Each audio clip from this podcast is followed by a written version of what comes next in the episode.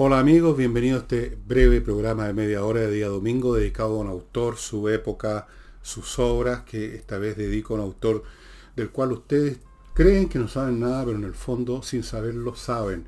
Me refiero a Raymond Chandler, un autor, uno de los dos o tres autores más importantes de un género que se ha llamado la novela negra, la novela policial negra.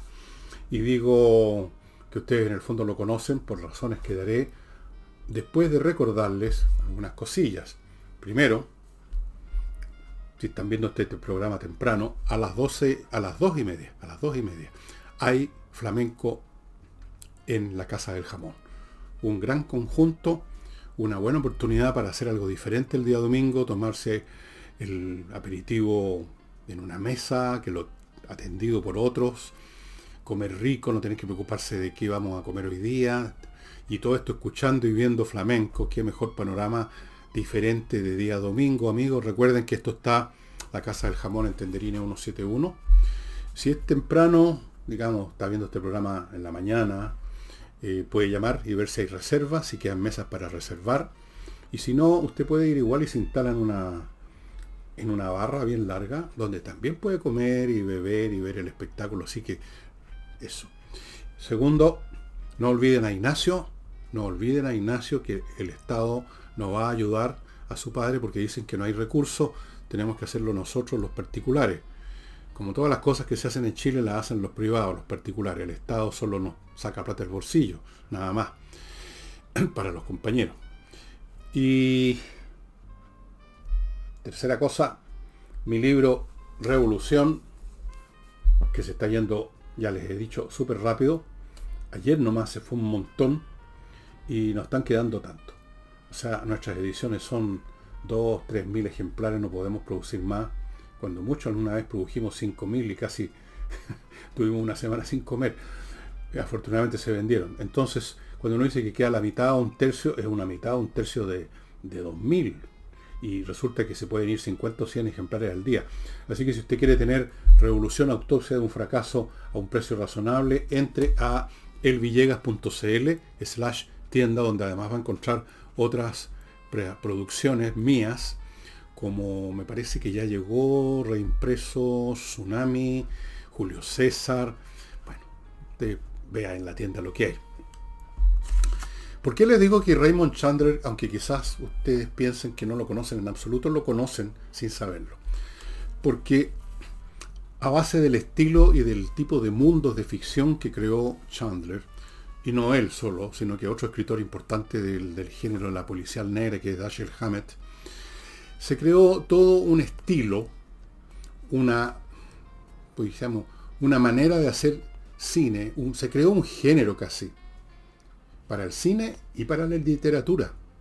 Porque luego de, de que dejó de existir y de escribir nuestro amigo Raymond Chandler y lo mismo Dashiell Hammett, otros tomaron ese estilo, hicieron suyo los mecanismos literarios, los ambientes de estos personajes y los llevaron a su propia literatura. ¿Y para qué les digo? En el cine, donde sean todos menos uno los libros de, de Raymond Chandler policiales, se han convertido en películas. En algunos casos han habido tres versiones. Pero antes de entrar a explicar un poco la vida de Raymond Chandler y qué libro escribió y qué es lo que es una policial, una novela policial, llamémosla negra, veamos en primer lugar básicamente qué es lo que es un género donde está la policial negra, pero que es un poco más grande, cabe en otras versiones también, que es la novela negra en general. La novela negra es un tipo de literatura generalmente basada en cuentos cortos eh, policiales, pero no, no necesariamente policiales, también había ciencia ficción, que se publicaban en una revista que se llamaba Black Mark. No, Black Mask, no Mark. Máscara negra. Black Mask. Otra razón por la cual se le dio este nombre de novela negra es que había una editorial francesa, la editorial Gallimard, que tenía una serie que se llamaba La Série Noire, la serie negra. También con historias, generalmente cuentos cortos, policiales, donde, y aquí está la cosa que le, que, permitió, que llevó a hablar de negro. Es un mundo distinto al de la policial clásica. La policial clásica, como las novelas de Sherlock Holmes, por ejemplo, y como las del padre, el padre Brown, que eran escritas por Chesterton, donde aparecen unos señores que son aficionados, que se dedican por puro gusto a desentrañar problemas policiales como si fueran un puzzle o un problema de ajedrez, por una cuestión de entrenar y ejercitar el intelecto. Y son personas que tienen un mundo propio establecido, llamémoslo así, sano, correcto, son, pueden ser hasta pitucos, como era Sherlock Holmes, y hay otro, hay uno que no me acuerdo el apellido, pero también era un personaje de ese tipo, todo gente que no tiene problemas personales, incluso casi no existen como personas en esa son la máquina pensante que resuelve un problema, y lo esencial de esas novelas policiales es el final, donde se resuelve el problema, cuándo y dónde se resuelve el problema. Todo lo demás conduce a eso simplemente. En la, en la novela policial negra hay ambientes oscuros, sórdidos. No hay una distinción clara entre el bien y el mal. El que resuelve el tema suele ser, suele ser, ahí aparece una figura que aparece en muchos cines, el detective privado. Es una figura de muchas películas, no solo que de Frentón pertenecen a, digamos, son herederos de este, de este estilo de, policial negra, sino que incluso menos negra, el policía que es un detective privado. Y en, esta, en este género de la policial privado es un tipo más bien decadente, un tipo que viene de fracasos, de derrota, un tipo que busca la redención, un tipo que ha pecado, que cree que ha pecado. Entonces, en este tipo de novela, el final a veces importa mucho menos. O sea, cómo se resuelve el problema importa menos porque importa menos el problema. El problema policial. El problema, las blancas maten cuatro jugadas o algo así. Lo que importa es el desarrollo, la trama, los ambientes, los personajes.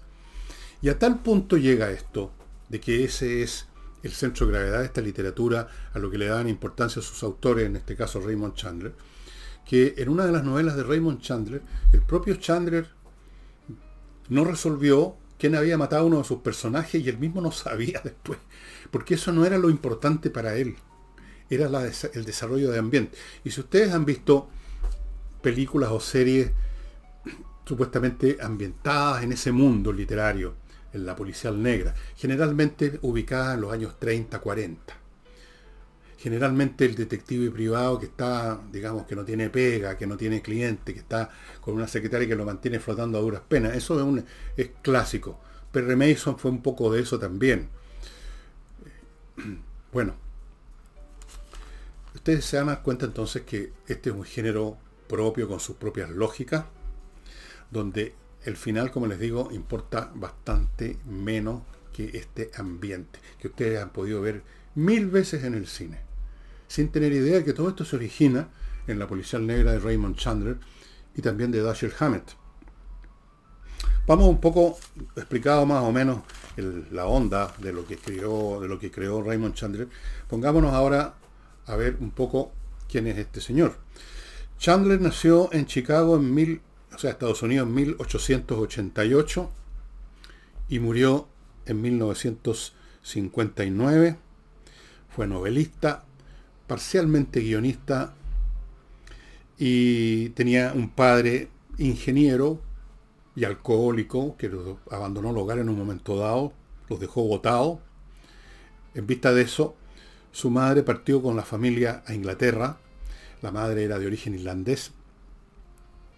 En Inglaterra eh, los mantuvo, no con mucho placer, un tío, un familiar.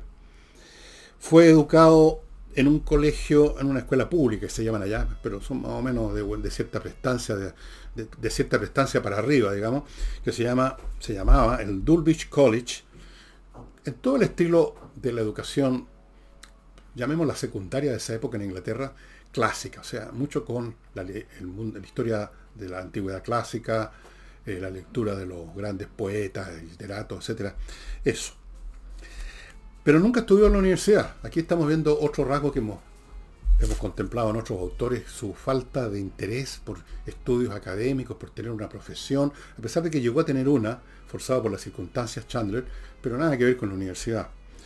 eh, prefería irse a Europa continental, a Múnich, Alemania y a París a aprender mejor idioma, porque ese es otro rasgo de gran cantidad de escritores que, bueno, un escritor es alguien que su oficio es la palabra, los idiomas le interesan, entonces no es raro que los escritores sean personas que manejan idiomas, varios, no uno o dos, sino que muchos a veces. Y este señor le interesaba ir a Europa para, para practicar el idioma, el alemán, el inglés, el francés. En 1907 es naturalizado como ciudadano británico y mm, en un momento dado, ya tenía, estamos hablando de 19, 20 años, eh, eso le permite entrar al servicio civil, como se llama en Inglaterra, y todavía hasta el día de hoy, a la burocracia estatal simplemente. Y, como ustedes se imaginarán, recordando lo que les he dicho de tantos escritores que no son personas que se queden en una profesión fija y que hagan una vida, una carrera, la inquietud, algo los mueve. Al año ya estaba renunciando, le cargó esta cosa de la, de la de los ambientes que se vienen las burocracias, obviamente. Así que renunció y fue ya a, lo, a una cosa que le interesaba más. Se fue de reportero al Daily Express y escribió también algunos artículos en una revista que se llamaba la Westminster Gazette. Recordemos que en esos años, y hasta no hace tantos años, en Europa, en Estados Unidos, incluso en Chile, el mundo de las revistas era un mundo importante. Acá mismo, en Chile, podemos hacer un, recuento de la cantidad de escritores que hicieron sus primeros ejercicios literarios en revistas y en diarios. Ahora eso ya no existe, no sucede, pero era así. No tuvo éxito. Este es un hombre, como van a ver, que fue de tumbo en tumbo mucho largo, largo tiempo, en todos los sentidos típicos de los escritores. En 1912 volvió a Estados Unidos, a Los Ángeles, y tomó, por hacer algo y por tener algo que vivir, un curso de contabilidad por correo. Eso era también típico. Yo incluso alcancé a conocer ese, ese mundo de los cursos por correo. No había internet, no había estas cosas por correo. Y eso lo terminó. Era un curso por correspondencia, lo terminó, de haber sido un curso corto. En 1913 13, eh, hizo cosas como para ganarse la vida mientras tanto recoger fruta en las extensiones, en las grandes fincas productores de frutas de California, hasta el día de hoy, hay mucha gente que se gana la vida, ahora hoy en día, sobre todo mexicano, recogiendo fruta, cosechando, arreglando raquetas de tenis, ¿eh? en la encordadura. Típico, una vez más, de muchos escritores, este paso de una cosa a otra, de una labor a otra, sin ningún sin ninguna preocupación si son de alto o bajo nivel. La cosa es ir teniendo un plato caliente en la mesa todos los días. En 1917, movido por esta falta de un camino claro que seguir en su vida, se va a Canadá y se enlistó en la Fuerza Expedicionaria canadiense que fue a la, a la guerra, Primera Guerra Mundial. Estuvo en la Primera Guerra Mundial, vio acción, eh, se enfermó de la famosa gripe española que mató más gente que las balas y mm, regresó a Estados Unidos. Y ahí este hombre que ya estaba dando muestras que, no, que era una bala perdida, dirían sus familiares, se metió con una mujer casada 18 años más vieja que él, 18 años mayor. Bueno, él era joven todavía, así que 18 años mayor, estamos hablando de una mujer bastante joven, pero casada además. En 1924 se casó con ella. Y sería una relación duradera, a pesar de que mientras tanto Raymond Chandler no le hizo asco a meterse con otra fulana. No era, no era monógamo, ni mucho menos Raymond Chandler. Ahora, siendo un hombre inteligente como era, y teniendo que mantener una familia, una mujer, eh, se puso a trabajar duro con su estudio de contabilidad ya terminado y poco a poco llegó, fue ascendiendo y llegó a ser vicepresidente de una importante empresa norteamericana. Pero duró poco, también ahí como duró poco en todo lo que había hecho antes. Duró poco, llegó a vicepresidente y el alcoholismo, que nunca lo abandonó, el, eh, el ausentismo, su promiscuidad, se metía con cuanta fulana se le ponía por delante, y sus amenazas de que se iba a suicidar terminaron por, por costarle el, puesto y quedó otra vez en la calle. A partir de ese momento, estamos hablando ya de los años 30, empieza a escribir, empieza a pensar que tal vez por ahí va la cosa. Era un hombre que ya leía mucho historias cortas, policiales y de otro tipo en ese género que se llamó pulp fiction, ficción de pulpa. Ficción de pulpa eran cuentos, historias que se publicaban en revistas baratísimas, hechas con papel recontra reciclado, por eso que era pulp, pulpa, papel que venía de la pulpa y rápidamente volvía a la pulpa. Pulp fiction. Historias, digamos, bastante simples, eh, con mucha emoción, con mucho crimen, con mucho horror, con mucho sexo. La cosa era gustar al público casual que compra ese tipo de revista, que compra ese tipo de revista, qué sé yo, en el kiosco de una estación ferroviaria, en el metro, cosas como esa. Y ahí comenzó a ver de que había en ese estilo cosas interesantes que se podían explotar. Y comenzó entonces a escribir historias de ese, dentro de ese género y para no latearlos con muchos detalles, como les he dicho siempre, si ustedes quieren conocer más detalles de un autor, les sugiero que vayan a Wikipedia y ahí lo van a encontrar. En 1939 publicó su primera novela, The Big Sleep, El Gran Sueño.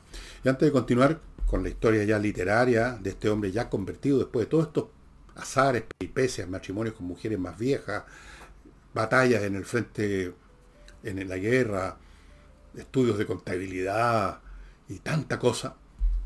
Antes de seguir con, la parte literaria, permítanme recordarles que este programa, este frágil programa, existe gracias a dos auspiciadores. Uno de ellos es Oxinova, este polvito que se convierte en unos pocos momentos, unos minutos, en agua, en una colonia de bacterias aeróbicas que se encargan de destruir las bacterias que producen los malos olores, porque el mal olor no viene por su cuenta. El mal olor es resultado de la descomposición y la descomposición es el resultado de la actividad de las bacterias anaeróbicas que descomponen, separan una cosa de otra y algunas de esas cosas que se separan son gases, gases con malos olores. Hay muchos gases con malos olores, como ustedes saben, no los vamos a detallar. Oxinova acaba con eso yendo a la raíz del problema, estimados amigos. Tiene muchos usos, usted puede vaporizarlo, usted puede echar, verterlo, eh, vaporizarlo en un jardín, por ejemplo, sea una extensión grande donde no va a ir gota a gota, vaporiza, en el baño puede echar una parte de ese litro o dos litros de agua que con la colonia, en fin, y el efecto dura meses. Y cuando se está terminando, y usted siente que parece que empiezan los olores, agarra otro sobre y repite la operación. Oxinova hace posible este programa y mientras esté Oxinova y el otro auspiciador del que ya hablaremos, seguiremos con el programa, supongo. Bueno, esta novela fue exitosa. La siguió casi de inmediato una segunda novela que se llama Farewell, My Lovely, que la suelen traducir como Adiós, muñeca, Adiós, querida, no sé, depende del traductor, 1940. Esta ya inmediatamente interesó a Hollywood y con el curso del tiempo se han hecho tres versiones. Dicho sea de paso, una de las cosas que cautivó a Hollywood, y cautivó al público, aparte que está bien, también escrita con este estilo potente que tenía directo Raymond Chandler y estos ambientes, es el personaje. El personaje central es el detective privado Philip Marlowe, que ustedes capaz que hayan visto, lo podrían ver en cualquier momento ahora en YouTube, las películas que hizo en los años 40, fue protagonizado por Humphrey Bogart. Yo creo que no ha habido mejor Philip Marlowe que Humphrey Bogart. ¿Se acuerdan? Es película de Humphrey Bogart con esa mujer tan hermosa que era la Lauren Bacall, esa que tenía una voz gruesa, una mujer súper potente. Ambos están muertos, por cierto. Farewell, my lovely, o Adiós chica, Adiós muñeca, Adiós querida. Tres adaptaciones. Después del año 46 una tercera gran novela, The Long Goodbye, El largo adiós. En todas ellas el protagonista Philip Marlowe. Y este personaje es atractivo, si ustedes lo han visto en el cine con Humphrey Bogart, pero sobre todo si lo leen en las obras de Marlowe, es atractivo porque es humano. No es como Sherlock Holmes, un pituco que se dedica a usar meramente la máquina pensante y que parece que fuma, que le gusta el opio, también los opiáceos, pero no sabemos tanto de él y vive en un departamento lujoso. Es un personaje de las alturas que condesciende a ir a investigar un crimen. No, este es humano, este tiene problemas con la policía, que es un hecho típico de toda, del cine especialmente, de, detectives privados que siempre los ven pésimos en la, los policías oficiales, pero siempre tiene un amigo dentro de la policía que lo ayuda de repente en alguna cosa. Entonces, este es un personaje real que tiene, se adivina detrás de su dureza y su cinismo un corazón de oro, decente básicamente, un hombre con buenos gustos, refinado, le gusta la música clásica, estudia ajedrez, lee a los clásicos, o sea, un hombre intelectualmente potente y que no sabe por qué ha llegado a ser detective privado y vive al 3 y al 4 y naturalmente tiene relaciones románticas hasta cierto punto nada más, porque es un hombre especial con las personas que aparecen en, las novelas. Entonces eso lo hizo muy atractivo y tan atractivo es que se hizo cine. Y que hasta el día de hoy usted puede ver una de estas películas de Humphrey Bogart y se va a entretener muchísimo, le va a gustar el personaje. Y sobre todo le va a gustar si usted es hombre la, la Loren Bacall. Muchos de ustedes no conocen lo hermosa que era esa mujer cuando empezó a hacer cine con Humphrey Bogart. Eh, escribió otras cosas también, no mucho, no mucho. Eh, en algún momento se murió su mujer, esta mujer 18 años mayor, pudo haber sido mujeriego, pero no abandonó a su mujer, no dejó de querer a su mujer. De hecho, cuando muere, el año 50, por ahí, eh, su mujer, el hombre quedó muy deprimido, quedó en muy mal estado, y su alcoholismo se agudizó, empezó a escribir bastante menos, y bueno, se murió en 1959, habiendo, yo diría, junto con su colega Dashiell Hammett, que un poquito anterior, un poquito nomás, establecer el género que ha tenido o tuvo mucho éxito cuando era popular y se vendía mucho las novelas policiales. Yo este es un mundo que conozco bien porque mi madre era fanática de las novelas policiales y tenía una enorme biblioteca que yo la heredé de novelas policiales, de la colección, por ejemplo, Séptimo Círculo, famosa. Y ese mundo de detectives privados, que son más listos que los detectives de las oficiales, que son personas eh, frágiles en el fondo, a pesar de su dureza exterior, que son humanos, que tienen amores. Eh, ese mundo quedó establecido y lo creó, junto con Hammett, Raymond Chandler. Un mundo que todavía sobrevive en lo que sobrevive de literatura, porque hoy en día se lee menos, novelas policiales, se lee menos de cualquier cosa en realidad, pero que en todo caso está como uno de los géneros, diría yo, del cine hasta el día de hoy. Uno ve seriales que directa o indirectamente, a veces solo muy indirectamente, muy vagamente, están relacionados con ese mundo. El policía privado que anda a los 3 y al 4, que tiene una oficina destartalada, ¿Cuántos de ustedes no habrán visto esas películas? Todo eso viene de este señor Raymond Chandler. Yo aquí les voy a mostrar un libro que tuve la suerte de encontrar en una librería en Buenos Aires hace varios años, que son todo Marlowe, o sea, todas las novelas, pues es que un libro tan gordo, ¿no? Son, qué sé yo, más de mil, como 1500 páginas, 1400 páginas. Aquí están todas las obras importantes de Marlowe, El sueño eterno, Adiós muñeca, La ventana alta, La dama del lago, La hermana pequeña, El largo adiós, Playback, que fue la última que hizo. Y así. El lápiz creo que no la completó, la completó un discípulo o, seguidor, admirador de él. Pues murió antes, le faltaban algunos capítulos. Tuve la suerte, yo no conocía a Raymond Chandler más de lo que lo conocen ustedes, o sea, no lo conocía en absoluto. Y no sé por qué me tincó algo, tuve una buena inspiración y compré. Y Miren cómo empieza su primera novela, ¿no? Esta que se llama, como les conté, El sueño eterno. The Big Sleep. Aquí lo trajeron como El sueño eterno. Bueno, empieza así, primer párrafo. Eran más o menos las 11 de un día nublado de mediados de octubre y se tenía la sensación que podía empezar a llover con fuerza pese a la limpidez del cielo en las estribaciones de la sierra. Todo esto está ubicado en California. Me había puesto el traje azul añil, con camisa azul marino, corbata y pañuelo a juego en el bolsillo del pecho, zapatos negros, calcetines negros de lana con dibujos laterales de color azul marino. Iba bien arreglado, limpio, afeitado y sobrio, y no me importaba que lo notase todo el mundo. Era sin duda lo que debe ser un detective privado bien vestido. Me disponía a visitar a cuatro millones de dólares. Un posible cliente. Sumamente entretenido. Novela policial donde no interesa la trama del misterio, quién mató, cómo lo descubrió el detective y el lector se siente un poco detective, tratando de adivinar mucho antes de llegar al final, tratando de deducir quién es el criminal. Aquí eso importa recontra poco. Es una novela de ambiente, de personajes, de épocas. Está muy bien retratado ese Estados Unidos de los años 30-40, que ustedes ven más o menos retratado eh, en, en distintas películas, en distintas seriales, que tiene un atractivo ese mundo, ese mundo que no había internet, no había televisión, prácticamente muy poca, recién empezaba, con estos autos viejos, con los, todos los hombres con sombrero y corbata, el whisky en la, botella con whisky en el pantalón. Ese mundo es atractivo. A mí me parece atractivo, por lo menos. y a mucha gente. Y eso está ahí. Y antes de continuar, pero por el momento lo estamos cubriendo además con Climo, miclimo.com, la empresa de climatización chilena que ha ganado premio y que siempre está ofreciendo los mejores equipos, la mejor instalación y mantención y ahora con una oferta estupenda. Usted paga tres equipos y recibe cuatro.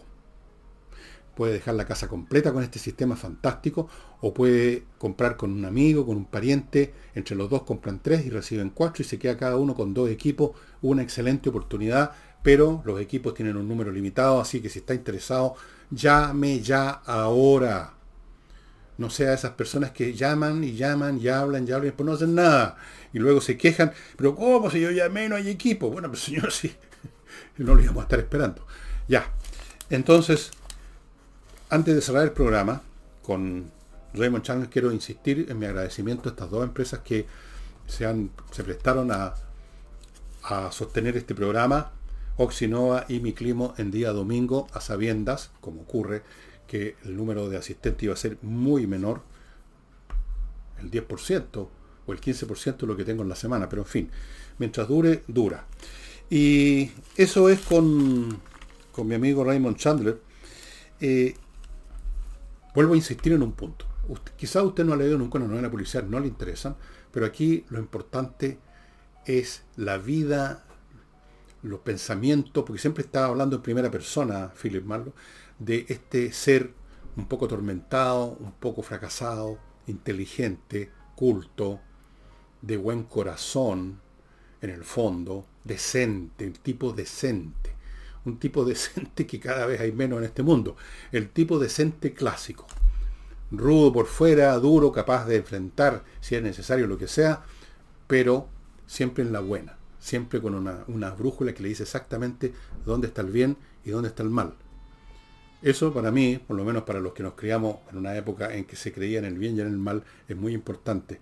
Así es que amigos, les recomiendo que busquen, yo no hice ese ejercicio, eh, eh, novelas policiales de Raymond Chandler. Tal vez no van a encontrar esta edición. Esta edición se llama, esta editorial se llama... ¿Dónde diablos dice? Bueno, no, no dice ni una cuestión por aquí. Perdón, perdón. Bueno, Sale una D con una flechita. Serie negra de segunda edición. Todo malo. Qué sé yo, Diada, eso es. Una editorial argentina, supongo. O española.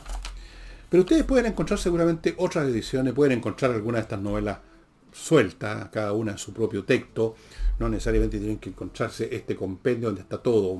Philip Marlowe. Ese atractivo personaje de la literatura que este otro personaje en la literatura, que es el propio autor Raymond Chandler, con esta vida tan llena de volteretas, eh, creó y que va a resultar eterno como su primer libro.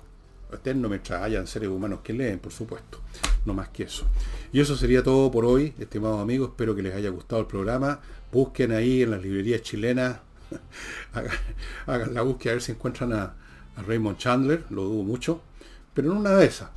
O busquen en, es más fácil, eh, busquen en, en, internet. Y si leen inglés, mejor. Porque las traducciones uno nunca sabe, yo no tengo el original en inglés, no, no, no, me, no me he acordado de comprarla en inglés, pero me tinca que es preferible a esta traducción porque uno no sabe, uno no sabe cómo realmente escribió eso del día nublado que estaba a punto de llover el, nuestro amigo Rey Marchante. Y eso sería todo por hoy, estimado amigo, nos estamos viendo mañana lunes.